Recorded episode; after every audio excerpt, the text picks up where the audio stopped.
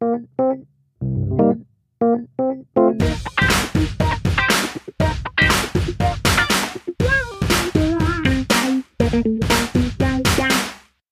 und herzlich willkommen zurück im Brandschutzmilieu, der Podcast für Brandschutz, Bevölkerungsschutz und Rettungsdienst.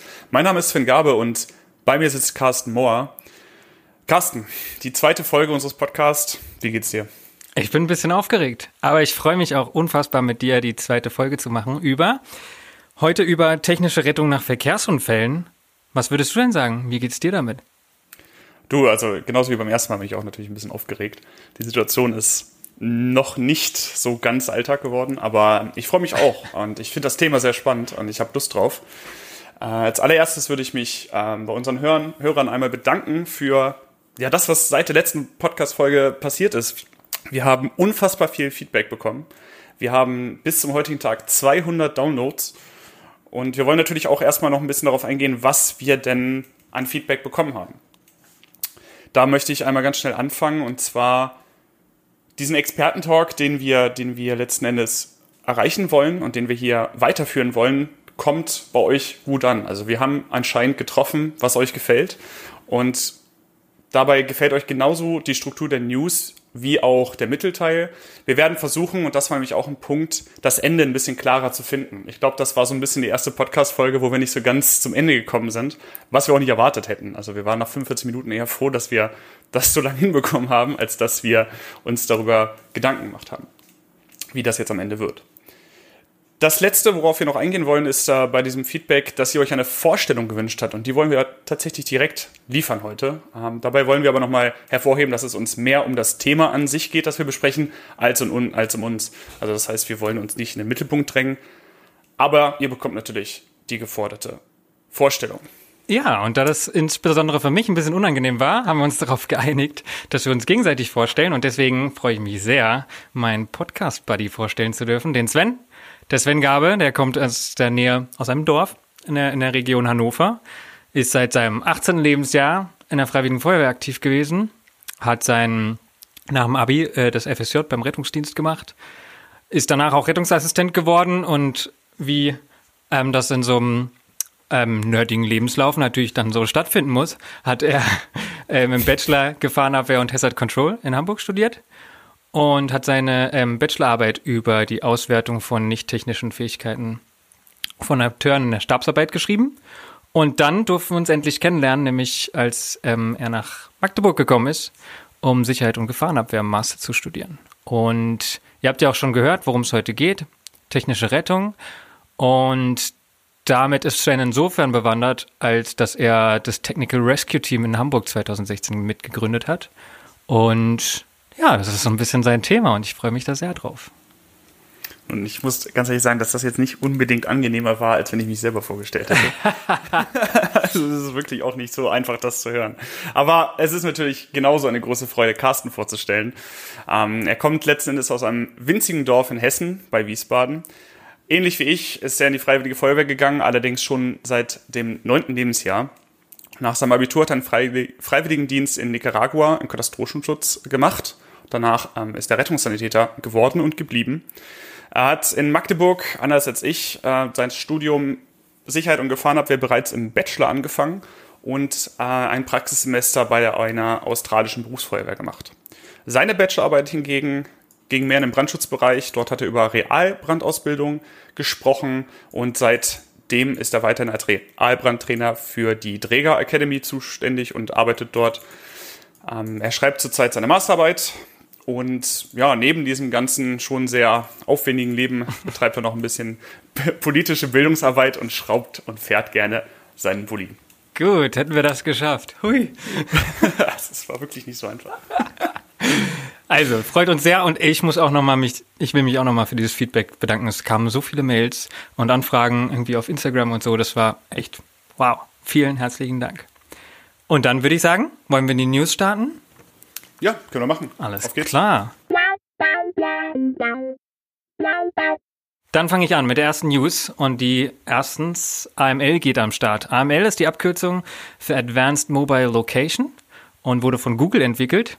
Und ich weiß nicht, wer das mitbekommen hat, aber die Idee ist insofern, dass es manchmal Probleme gibt, äh, Menschen, die einen Notruf absetzen, zu orten oder dass sie selber sagen können, wo sie genau sind. Und Google hat sich gedacht, ey, unser neuen Smartphone, die ganzen Smartphones, die kriegen das da eigentlich schon ganz gut hin.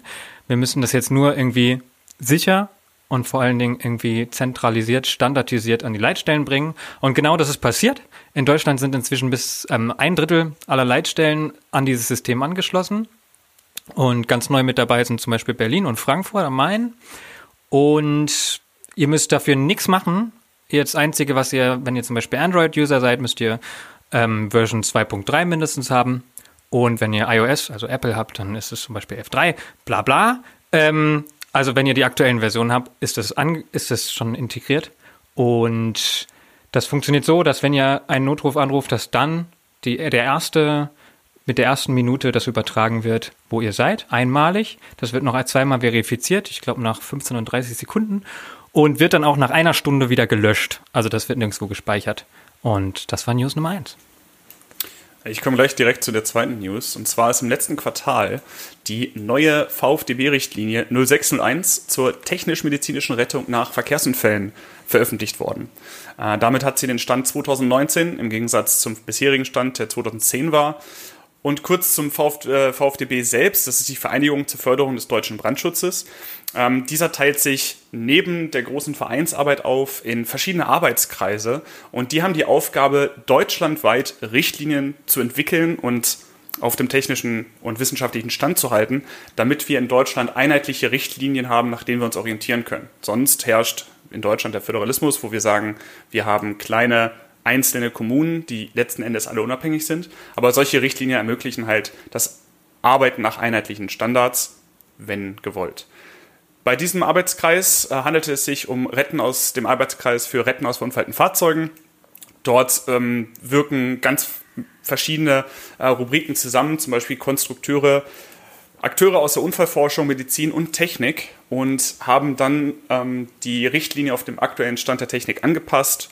Und es ist tatsächlich genau der ausschlaggebende Punkt, zu dem wir dann auch heute unsere Folge produzieren. Wir werden später nochmal drauf zurückkommen, aber wir waren uns im Vorfeld ziemlich sicher, dass viele von neuen VfDB-Richtlinien uns noch öfter in diesem Podcast begegnen werden, weil sie sind letzten Endes die Möglichkeit, deutschlandweit einheitlich einen Standard zu etablieren. Ähm, und damit kommen wir zu News Nummer 3. Ja, und damit bin ich wieder am Start. Und News Nummer 3 ist die Lükex 2018. Die wurde ausgewertet. Was ist Lükex? Das ist die länder- und ressortübergreifende Krisenmanagementübung ähm, durchgeführt vom BBK, das ist das Bundesamt für Bevölkerungsschutz und Katastrophenhilfe. Und da ja Katastrophenschutz eigentlich ähm, Ländersache ist, ist das quasi die einzige, die, die, die zentrale Instanz, die das versucht, ähm, länderübergreifend zu machen. Und die machen diese, diese Übungen im zwei bis drei Jahrestakt, um genau das Zusammenspiel zu üben, auch bestimmte Szenarien zu üben. Und 2018 war die letzte. Und da ging es um eine Gasmangellage in Süddeutschland, also was passiert, wenn aus welchen Gründen auch immer nicht mehr genug Gasversorgung ähm, in Deutschland stattfindet. Und es wurde ausgewertet und da gab es viele Erkenntnisse. Das ist ein ganz langes Dokument, das kann man sich auch frei runterladen, wer da Bock drauf hat. Und der Winter kann kommen, ist das Ergebnis auf jeden Fall. Aber die, es gab so ein paar Schwierigkeiten, zum Beispiel in Haftungsfragen. Was ist bei der Abschaltung von so Gaslagern? Wie macht man das? Und auch Krisenkommunikation gab es ein paar Erkenntnisse, was ich sehr spannend finde. Ähm, Stabsarbeit. Also genau, ladet euch das runter, wenn ihr Bock drauf habt. Vielleicht machen wir da auch irgendwann noch mal was zu. Finde ich cool, weil gerade das nächste Thema, das ist die nächste Lükex, findet 2021 statt. Und da wird es um Cyberangriffe und Stromausfall geben. Und Stromausfall ist sowieso ein großes Thema, weil das einen sehr krassen Impact auf unsere Gesellschaft hätte. Wir haben in, genau, wer das also so Thema Blackout. Es gibt auch ein sehr gutes Buch von ähm, Mark Ellsberg, das heißt Blackout. Und da geht es um flächendeckenden Stromausfall und das ist ziemlich gut recherchiert. Und das macht es so ein, also es ist eine, ist eine Geschichte, also eine ausgedachte Geschichte, die aber wahrscheinlich ziemlich, ziemlich nah an der Realität wäre. Und wer da Bock drauf hat, ich habe es gelesen, ich fand es ganz gut. Es gibt es übrigens auch als Hörbuch. Also oh. wer Lust hat, nach diesem Podcast gleich anzuschließen. Ich habe mir das mal in der Tankstelle gekauft, auf einer längeren Autobahnfahrt. Und man kommt ziemlich gut durch jeden Stau, das kann ich euch auf jeden Fall sagen. Damit waren die News. Dann geht es jetzt über zu unserem Themenblock. Und unser Themenblock, ich habe es vorhin ja schon angekündigt, es ist die technische und medizinische, technisch-medizinische Rettung von ähm, verunfallten Fahrzeugen, von Menschen in verunfallten Fahrzeugen? Ha, wie wollen wir es denn nennen, Sven? Nun, es ist das Retten von Personen nach einem Verkehrsunfall aus diesen verunfallten Fahrzeugen. Äh, dabei, dabei betrifft das vor allen Dingen alle Fahrzeuge, die wir erstmal im Straßenverkehr vorfinden, das heißt Pkw sowie Lkw. Aber steigen wir mal anders ein. Carsten, du hast dich ein bisschen informiert, du hast mal ein bisschen Zahlen rausgesucht. Ähm, auf was für Zahlen bezüglich Verkehrsunfällen in Deutschland bist du denn gestoßen? Es sind unfassbar viele, Sven. Es ist echt krass. Also wahrscheinlich kennen ja auch viele Menschen jemanden, der schon mal verunfallt ist oder oder. Ich möchte das mal kurz in Zahlen ähm, darlegen. Wir haben 2,6, ungefähr 2,6 Millionen Verkehrsunfälle im Jahr in Deutschland. Von denen sind gut 300.000 mit Personenschäden. Personenschäden, was heißt das? Also wenn ich das nochmal aufschlüssel, dann hatten wir im Jahr 2018 zum Beispiel 3.200 Verkehrstote.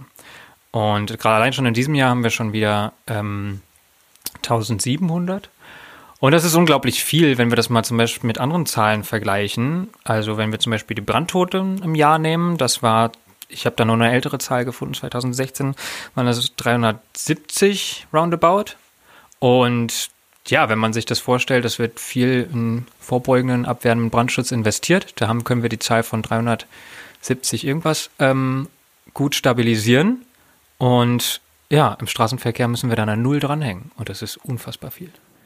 Und wir müssen uns vor allen Dingen überlegen, dass jeder Verkehrsunfall mit einem Personenschaden ein potenzieller Einsatz für Feuerwehr und Rettungsdienst ist. Das ist also neben dem klassischen Aufgabengebiet der Feuerwehr, des abwehrenden Brandschutz, also Feuer löschen, ist die technische Hilfeleistung ein Riesenfeld, was auch immer, immer mehr wird.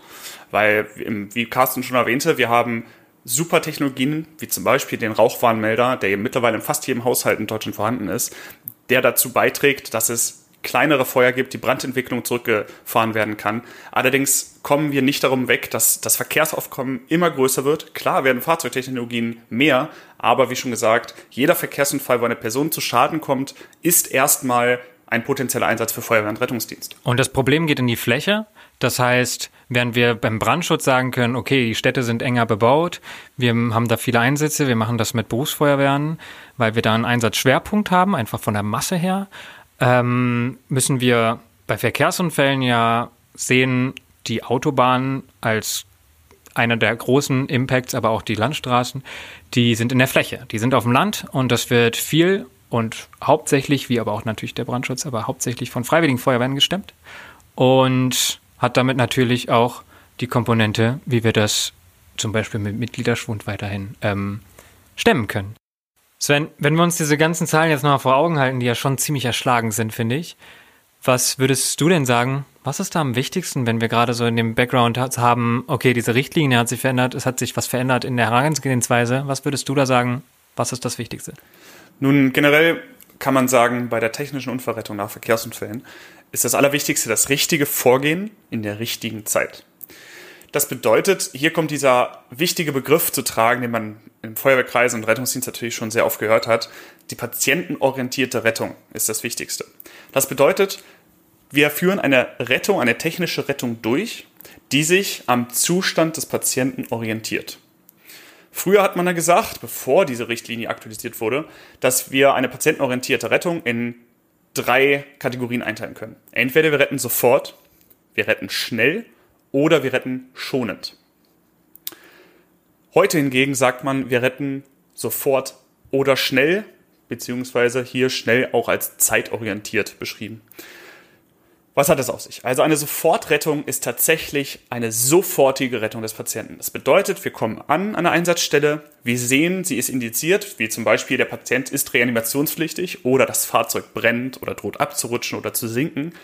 Und der Patient kann nur überleben, wenn ich ihn sofort aus diesem Fahrzeug rausziehe. Dabei wird auf Begleiterscheinungen wie zum Beispiel Verletzungen, die durch diese sehr schnell, also sofortige Rettung passieren, wie zum Beispiel, ich habe die Wirbelsäule in irgendeiner Weise nicht so bewegt, wie man sie, wenn man es sehr ruhig angehen würde, bewegen sollte. Ich habe ihm vielleicht noch eine Verletzung hinzugefügt, die vorher nicht dort war, weil ich ihn einfach sofort irgendwie aus dem Fenster gezogen habe. Das ist also eine Sofortrettung. Und die ist dann initiiert, wenn es einfach das Leben von diesem einen Moment abhängt.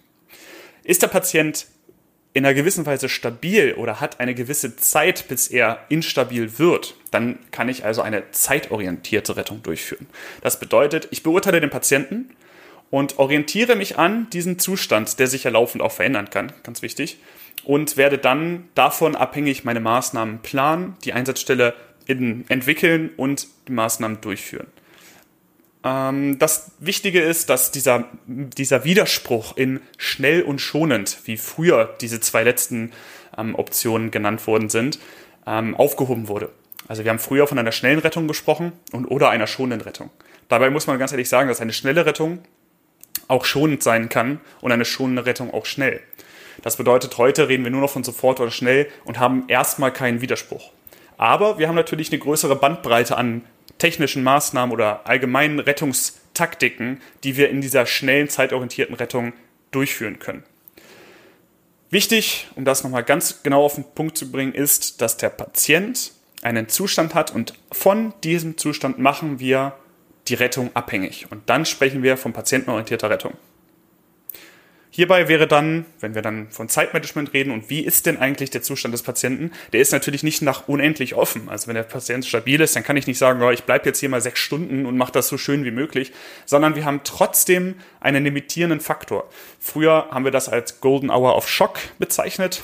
Heute heißt das Golden Period of Trauma. Und damit können wir weiter in das Zeitmanagement einsteigen und gucken, wie viel Zeit wir denn haben. Genau, dafür, dazu würde ich auch gerne was sagen. Ich, vielleicht ist ja auch vielen Leuten diese goldene Stunde ähm, ein Begriff. Und die kommt eigentlich daher, dass man sagt, Menschen mit einem, mit einem Schock, medizinisch initiierten Schock oder polytraumatisierte Menschen, die ähm, haben eine Stunde, bis sie in einem Klinik der Maximalversorgung ähm, sein sollen. Eine Stunde, die man hat für Anfahrt, Alarmierung, Anfahrt, für Versorgung, Stabilisierung gegebenenfalls und Transport und Übergabe. Und dann sagt man, nach einer Stunde muss dieser Mensch ähm, genau in der Klinik sein. Und dabei wird, das wurde, und diese, diese, diese Stunde wurde übertragen auch auf die technische Rettung und hat man gesagt, okay, jetzt hat man diese, diese 20 Minuten der Versorgung und Befreiung in der Mitte, die hätte man Zeit, um diesen Person, diese Person irgendwo rauszuschneiden und rauszuholen. Und dabei, und wir inzwischen reden wir halt nicht mehr von dieser Golden Hour, sondern auf Golden Period of Trump, Golden Period, weil wir ähm, klar machen wollen, es gibt keine, keine einen Zeit, nicht eine Zeit, die immer so genau gleich ist, nämlich diese 20 Minuten. Die können nämlich mal mehr sein, mal weniger. Und ähm, genau, dadurch, dass es nicht mehr eine Stunde ist, reden wir nicht mehr von der Golden Hour. Vor allen Dingen ist dort wichtig, dass wir uns erst einmal loslösen, in irgendwelchen Richtlinien von ganz genauen Zeiten zu reden. Wir können auch nicht sagen, eine Sofortrettung dauert unter einer Minute und eine schnelle Rettung dauert zehn Minuten. Das würde ja bedeuten, dass sobald ich irgendeinen, ich habe mir eine Taktik überlegt, wie es läuft, und ich habe eine einzige Komplikation, dann heißt es sofort, okay, alles klar, die Komplikation hat uns zwei Minuten gedauert, für alle weiteren Maßnahmen habe ich jetzt noch drei Minuten. Das würde dem Patienten nicht helfen. Das bedeutet, jeder Verkehrsunfall hat eine individuelle Lage und die muss ich mir vor Ort einteilen. Und ich kann keine Maske aufsetzen, Fahrzeugstabilisation dauert eine Minute, Rettung dauert zwei Minuten ähm, oder Rettungsöffnung dauert zwei Minuten und dann ist der bitte nach fünf Minuten im Krankenhaus oder im Rettungswagen. Das funktioniert ich, so nicht. Ich überlege gerade auch, das würde unglaublich, Einsatzkräfte unglaublich stressen, obwohl der Patient gegebenenfalls völlig stabil ist, so, ja.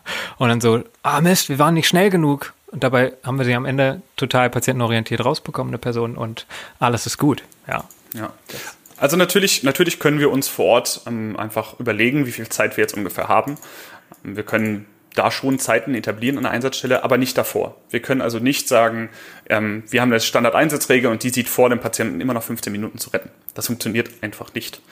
Und deshalb ist man dort weggegangen, die Golden Hour of Shock so detailreich zu ja, gestalten und sagt dann die Golden Period. Und da muss einfach die Versorgung und die Befreiung berücksichtigt werden und nicht nur die Versorgung, so wie es eigentlich mal gedacht war. Sven, vielleicht sollten wir nochmal für Leute, die entweder nicht in der Feuerwehr sind oder ganz am Anfang sind oder am Katastrophenschutz sind, nochmal ganz kurz so das Vorgehen generell bei einer technischen Rettung bei Verkehrsunfällen erklären. Was hältst du davon? Auf jeden Fall. Ähm, ich mache damit einfach mal direkt weiter. Wir können den Verkehrsunfall, wie schon gesagt, nicht immer generalisieren. Allerdings gibt es schon ein, zwei Punkte, wo wir sagen können, die finden in irgendeiner Weise immer statt. Der erste ist die Erkundung der Einsatzstelle durch die Führungskräfte der Feuerwehr und des Rettungsdienstes. Das bedeutet, die Feuerwehr oder der Rettungsdienst kommt an eine Einsatzstelle an und identifiziert erstmal, was ist dort passiert, wie ist die Einsatzstelle gelegen, zum Beispiel haben wir eine Kurve, ist es eine Brücke, was sind die Umweltfaktoren, die auf diese Einsatzstelle wirken, wie viele PKWs sind beteiligt, wie viele Patienten haben wir. Also die ersten richtigen Fakten, die eine Einsatzkraft vor Ort vorfindet. Auf dieser Beobachtung baut dann die gesamte Taktik auf. Das heißt, hier kriege ich die erste Information, wie geht es dem Patienten und wie kann ich meine Taktik auf der entwickeln. Also was muss ich tun. Als nächstes kommt die Mannschaft ins Spiel, die das betroffene Fahrzeug mit dem Patienten sichert und stabilisiert. Hierbei sprechen wir von der Sicherung, wenn gegen Wegrollen, Umstürzen oder Abrutschen gearbeitet wird, damit das nicht passiert, und von Stabilisation, von der Reduktion von Karosserieerschütterung. Das habe ich auch erst viel später gelernt, weil man sagt das immer so schnell, ja, Sichern und Stabilisation des Fahrzeuges. Es sind wirklich zwei unterschiedliche ähm, Zwecke, die hier bedient werden. Als drittes wenn du fertig bist mit Sicherung und Stabilisation, Sven, würde die ähm, Erstöffnung kommen. Erstöffnung davon ähm, sprechen wir, wenn wir zu dem Patienten oder zu der Patientin hin möchten. Ja, und das ist tatsächlich auch im Rahmen dieser Patientenorientierung ganz wichtig. Wir müssen hin zu dem Patienten, weil der, der oder die kann uns total wertvolle Informationen geben. Wir können und müssen diese Person beruhigen und ihr erklären, was wir überhaupt vorhaben. Und das ähm, das mag Menschen, die gerade aus dem Rettungsdienst kommen, also aus Sanitätsdienst oder so, ganz klar sein, dass sie irgendwie ihre Maßnahmen immer erklären. Ne? Also wenn gerade Rettungssanitäter und Assistentinnen und Notfallsanitäter, die erklären jedes einzelne Detail, was sie so machen. Ja, wir messen mal Blutdruck und und und. Und das ist das genau gerade für Feuerwehrleute der Tipp: Geht hin, erklärt das, bildet, bindet auch so eine kleine oder bildet so eine kleine persönliche Beziehung zu dem Patienten oder zum Patienten auf. Ähm, das ist ganz wichtig und wir sprechen da halt dann auch noch von diesem, dem inneren Retter, also oder innerer Retter, der, der eben bei dieser Person sitzt, betreut und Ansprechperson ist. Das zum Thema Erstversorgung. Diese Erstöffnung, die du gerade genau richtig erklärt hast, äh, wird dann erweitert zu einer Versorgungsöffnung. Neben dem ersten Kontakt ist dann natürlich diese Erkundung so abgeschlossen. Wir haben den Patienten gefragt, wie geht's ihm, welche Schmerzen hat er, war er allein oder ähnliches.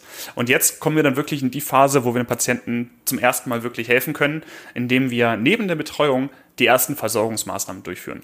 Dabei könnten das zum Beispiel erste Behandlungen sein, vielleicht irgendwelche Maßnahmen, um ihn seine Situation bequemer zu machen, aber auch dann weiter eine Anamnese durchzuführen, um das Verletzungsmuster des Patienten äh, zu erkennen. Als letzten Punkt nach der Versorgungsöffnung kommen wir dann zu dem, worum es eigentlich die ganze Zeit geht, und zwar der Rettungsöffnung. Hierbei schaffen wir die Öffnung, die am Ende das Befreien des Patienten aus seiner Lage ermöglicht. Das können unterschiedlichste Öffnungen sein. Ich glaube, die, die jedem jetzt einfällt, ist die Dachabnahme. Ich will nicht zu lange drauf rumreiten, aber das ist wirklich nicht, nicht mein, mein ähm, Favorit. Aber es geht erstmal darum, diese Rettungsöffnung zu schaffen, so dass ich den Patienten aus dem Fahrzeug befreien kann, ihm den Rettungsdienst übergeben kann und dann ins Krankenhaus ähm, transportieren kann. Hierbei, wie schon gesagt, gibt es auch keinen Goldstandard. Also wir können nicht sagen, die Dachabnahme ist immer das Maximale der Gefühle. Hier können wir alles mit ermöglichen, habe super viel Platz. Auch die Rettungsmethode ist abhängig davon, wie es dem Patienten geht, wo er sitzt, wie er gedreht ist und wie ich es am leichtesten durchführen kann. Ich glaube, das Problem an der Dachabnahme ist, dass sie bei Übungsdiensten und Ausbildungsdiensten und Lehrgängen am liebsten praktiziert wird. Ja, man kann schön alle, alle Säulen durchschneiden und Carsten, sei ehrlich, ich glaube, du hast auch schon ein paar Mal das Dach genommen in irgendwelchen Übungsdiensten. Natürlich, ja, natürlich. Heute Übungsdienst, Dachabnahme ist gar kein Problem. Ähm, ich, ich sage damit nicht, dass die Dachabnahme nicht indiziert sein kann. Nur sie ist es nicht immer. Ähm, also es gibt viele Rettungstaktiken, die da einfach vernachlässigt werden, weil diese Dachabnahme immer schön einfach und klar wirkt. Wir kommen hin, alle wissen, wie wir das Dach abmachen, machen wir ein Cabrio draus, der klassische Spruch und dann läuft's. Bei der Rettungseröffnung geht es wirklich darum, die optimalste Öffnung zu schaffen, dass der Patient, wie schon gesagt, im Rahmen der Zeit, die er uns gibt und der Rahmenbedingungen des Fahrzeuges, des Unfallmusters, wo ist, ist es vielleicht aufgeprallt, wo ist was verbogen, wo nicht, einfach schaffen können. Denn wir müssen ja da auch mal davon reden, dass der Patient irgendwann auch in dieses Fahrzeug eingestiegen ist und dabei musste er auch nicht das Dach abnehmen, um rauszukommen. Das heißt, vielleicht ist die Seite, ähm, die am wenigsten beschädigt ist, die Seite, wo wir rausgehen. Und natürlich könnten wir jetzt noch einen ganzen eigenen Podcast darüber machen, welche Rettungseröffnungen es gibt. Ähm, ich möchte jetzt hier einfach nur mal darauf hinweisen, dass es wirklich wichtig ist, mal ein bisschen globaler um das Fahrzeug zu gehen, ein bisschen zu gucken, wo komme ich denn vielleicht am einfachsten rein. Gerade bei Frontal- oder Seitenaufprallen ist oft das Heck noch sehr, sehr ähm, unbeschädigt, was zum Beispiel das sogenannte Tunneln. Dabei öffne ich den Kofferraum, drücke die Rückbank runter, lege den Fahrersitz oder Beifahrersitz um und kann dann den Patienten nach hinten raus aus dem Kofferraum mit einem Spineboard, das ist so ein Rettungsbrett, retten. Ist oft eine wirklich schöne Methode, die relativ schnell geht und wirklich keinerlei große Probleme macht. Oder sowas wie eine große Seitenöffnung. Dabei entfernt man eine ganze Seite des Fahrzeuges. Also zum Beispiel die Fahrertür, die, Beifahrer, äh, die Fahrertür, die hintere Fahrertür und die B-Säule, sodass das Fahrzeug also komplett auf ist. Und hier auch nochmal Also, der Hinweis. ja. ja? Nee, nee, mach erstmal. Also du kannst gerne was einwerfen. Ich möchte jetzt hier nicht den. Kommt gleich, den kommt gleich. Ja, okay. ähm, also wirklich darauf achten, dass, wie vorhin schon gesagt, die Maßnahmen aber alle so sein müssen, dass ich dem Patienten direkt helfe. Das heißt also, wenn ich das Dach abschraube und dann ist das Dach zwar weg, der Patient ist aber immer noch eingeklemmt und eigentlich hätte ich ihn auch noch durch einen Kofferraum retten können und das wäre deutlich einfacher und schneller gegangen, dann habe ich mindestens sechs Schnitte gemacht, das ganze Dach entfernt, was dem Patienten eigentlich gar nicht geholfen hat, weil er sitzt immer noch dort und wäre vielleicht schon vor zehn Minuten raus gewesen. Carsten. Ich wollte sagen, es ist unglaublich verständlich, dass Menschen so ein, so ein, so ein Bestreben haben, so einen Algorithmus zu haben. Ne? Und die, also Algorithmus, damit meine ich so, ein, so einen ganz klaren Fahrplan, wie ich was anzugehen habe. Ja, das Und das gibt's Angst. auch, das gibt's sowohl bei Piloten in wichtigen Situationen als auch im Rettungsdienst und natürlich auch in der Feuerwehr. Und das ist auch gut zur Orientierung. Und trotzdem ist die Gefahr bei so Algorithmen immer, dass man nicht rechts und links guckt oder guckt, ey, da gibt's ja, da gibt's eine Abkürzung. Das ist eigentlich viel einfacher. Ich muss diesen Fahrplan nicht komplett machen. Oder, oder, oder. Und deswegen habe ich dieses, mein Lieblingsbild, diesen Werkzeugkoffer. Es gibt ganz viele Werkzeuge, mit denen ich zum, zum Ergebnis komme. Und das ist in der Brandbekämpfung genauso wie ähm, bei der technischen Rettung. Es gibt ganz verschiedene Möglichkeiten.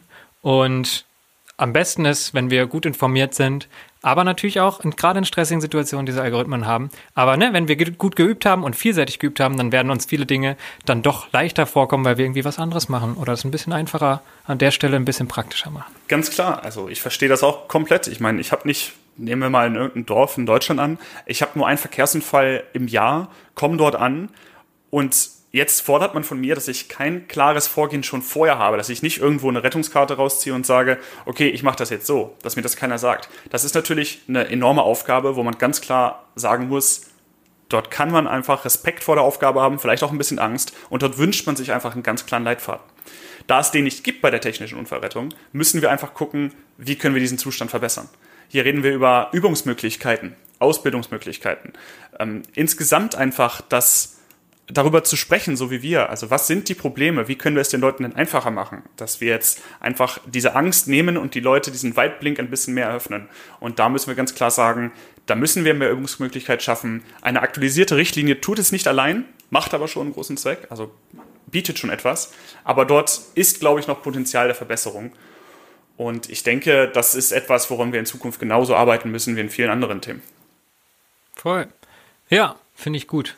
Also es, genau, darum ein bisschen Kreativität, das ist ja Feuerwehr auch oft, dass man sagt, wir kriegen das jetzt irgendwie hier gebacken. Das sieht ganz anders aus wie bei der Landesfeuerwehrschule. Ähm, genau, und das Auto ist auch noch neuer, Mist. Also, ne, all diese Sachen. Genau, bisschen Kreativität, aber das können wir ja. Und wir schaffen das auch. Alles gut. Ähm, was haben wir denn? Haben wir noch so ein paar Sachen, die erwähnenswert sind, wenn wir jetzt von, von technischer Rettung reden, bei Verkehrsunfällen? Auf jeden Fall. Also ich denke, dass wir dieses Thema, was natürlich schon seit Jahren diskutiert wird, der alternativen Fahrzeugtechnologien nicht vernachlässigen dürfen. Wir haben mittlerweile Elektromobilität, wir haben alternative Antriebe, Hybridantriebe, die wir nicht nur erkennen müssen, sondern auch da lernen müssen, mit umzugehen. Denn das, das wird alltäglich. Ähm, viele Übungsdienste werden einfach klassischerweise mit 20 Jahren alten Fahrzeugen durchgeführt. Selbst Vorführungen werden damit durchgeführt. Und darum ist das Thema vielleicht nur auf dem Papier präsent. Das heißt, wir müssen uns daran gewöhnen, dass alternative Fahrzeugtechnologien zum Alltag gehören und dementsprechend thematisiert werden müssen.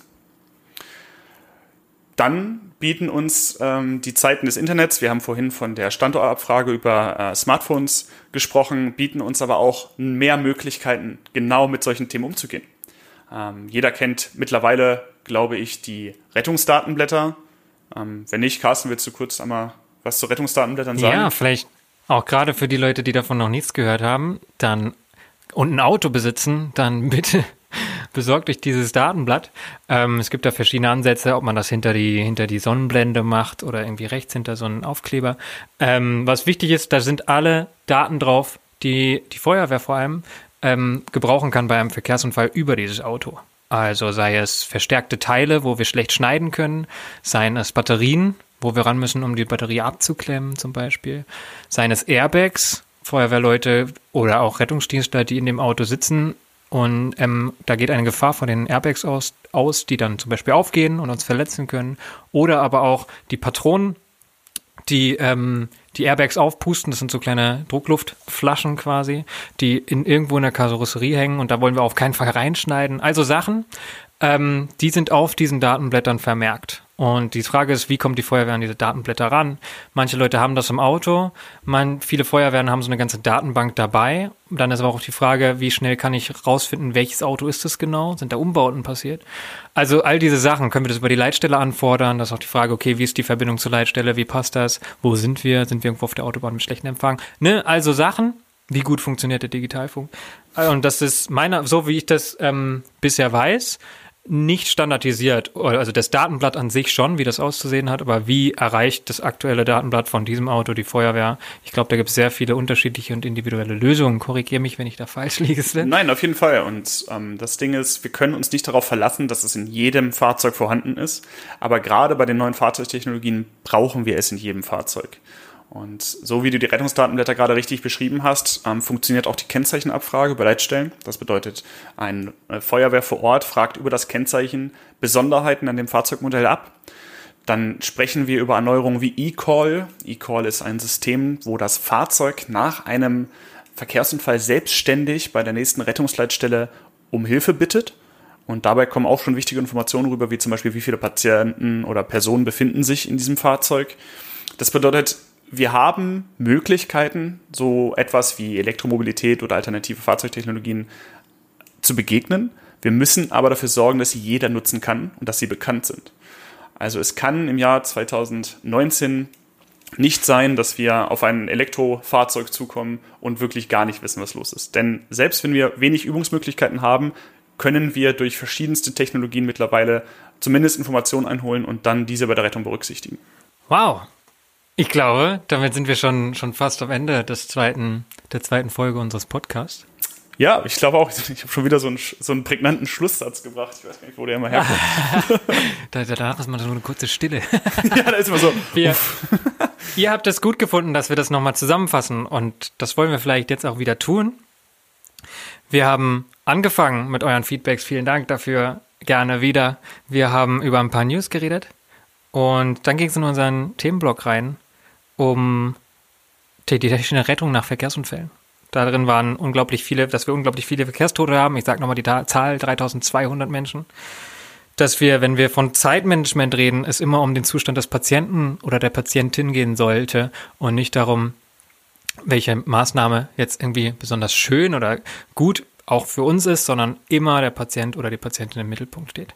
Wir haben über die Golden Period of Trauma geredet die da eben nicht mehr heißt Golden Hour, also die goldene Stunde, aus gutem Grund. Und wir haben über das technische Vorgehen geredet. Wie, wie arbeitet man so einen Einsatz ab? Weil genau, wir haben auch darüber geredet, so ein Algorithmus, der ist schon gut, so also einen zu haben. Auch wenn wir da ein bisschen abweichen können sollten. genau, und zu guter Letzt haben wir nochmal über diese, diese, so ein bisschen Ausblick geredet, gestellt, so was, was kommen alles für, was kommen alles für Technologien auf uns zu und was sind vielleicht auch so Probleme. Das war unsere zweite Folge. Ja. Es war. Ja, es hat Spaß gemacht. Äh, wie gesagt, ähm, vielen Dank fürs Zuhören. Ähm, ihr könnt euch genauso wie bei der ersten Folge und bitte tut das mit Feedback an uns wenden ähm, über unsere E-Mail im Brandschutzmilieu at gmail.com. Ihr könnt uns auf Twitter erreichen unter dem Hashtag im Brandschutzmilieu oder ihr lasst Kommentare auf den ja, euch favorisierten Portalen zurück. Wir kommen auf jeden Fall darauf zurück. Und ähm, an dieser Stelle vielen, vielen Dank fürs Zuhören. Wir sehen uns beim nächsten Mal. Und äh, Carsten, du hast das Schlusswort. Laco Noc, gute Nacht. Macht's gut, tschüss.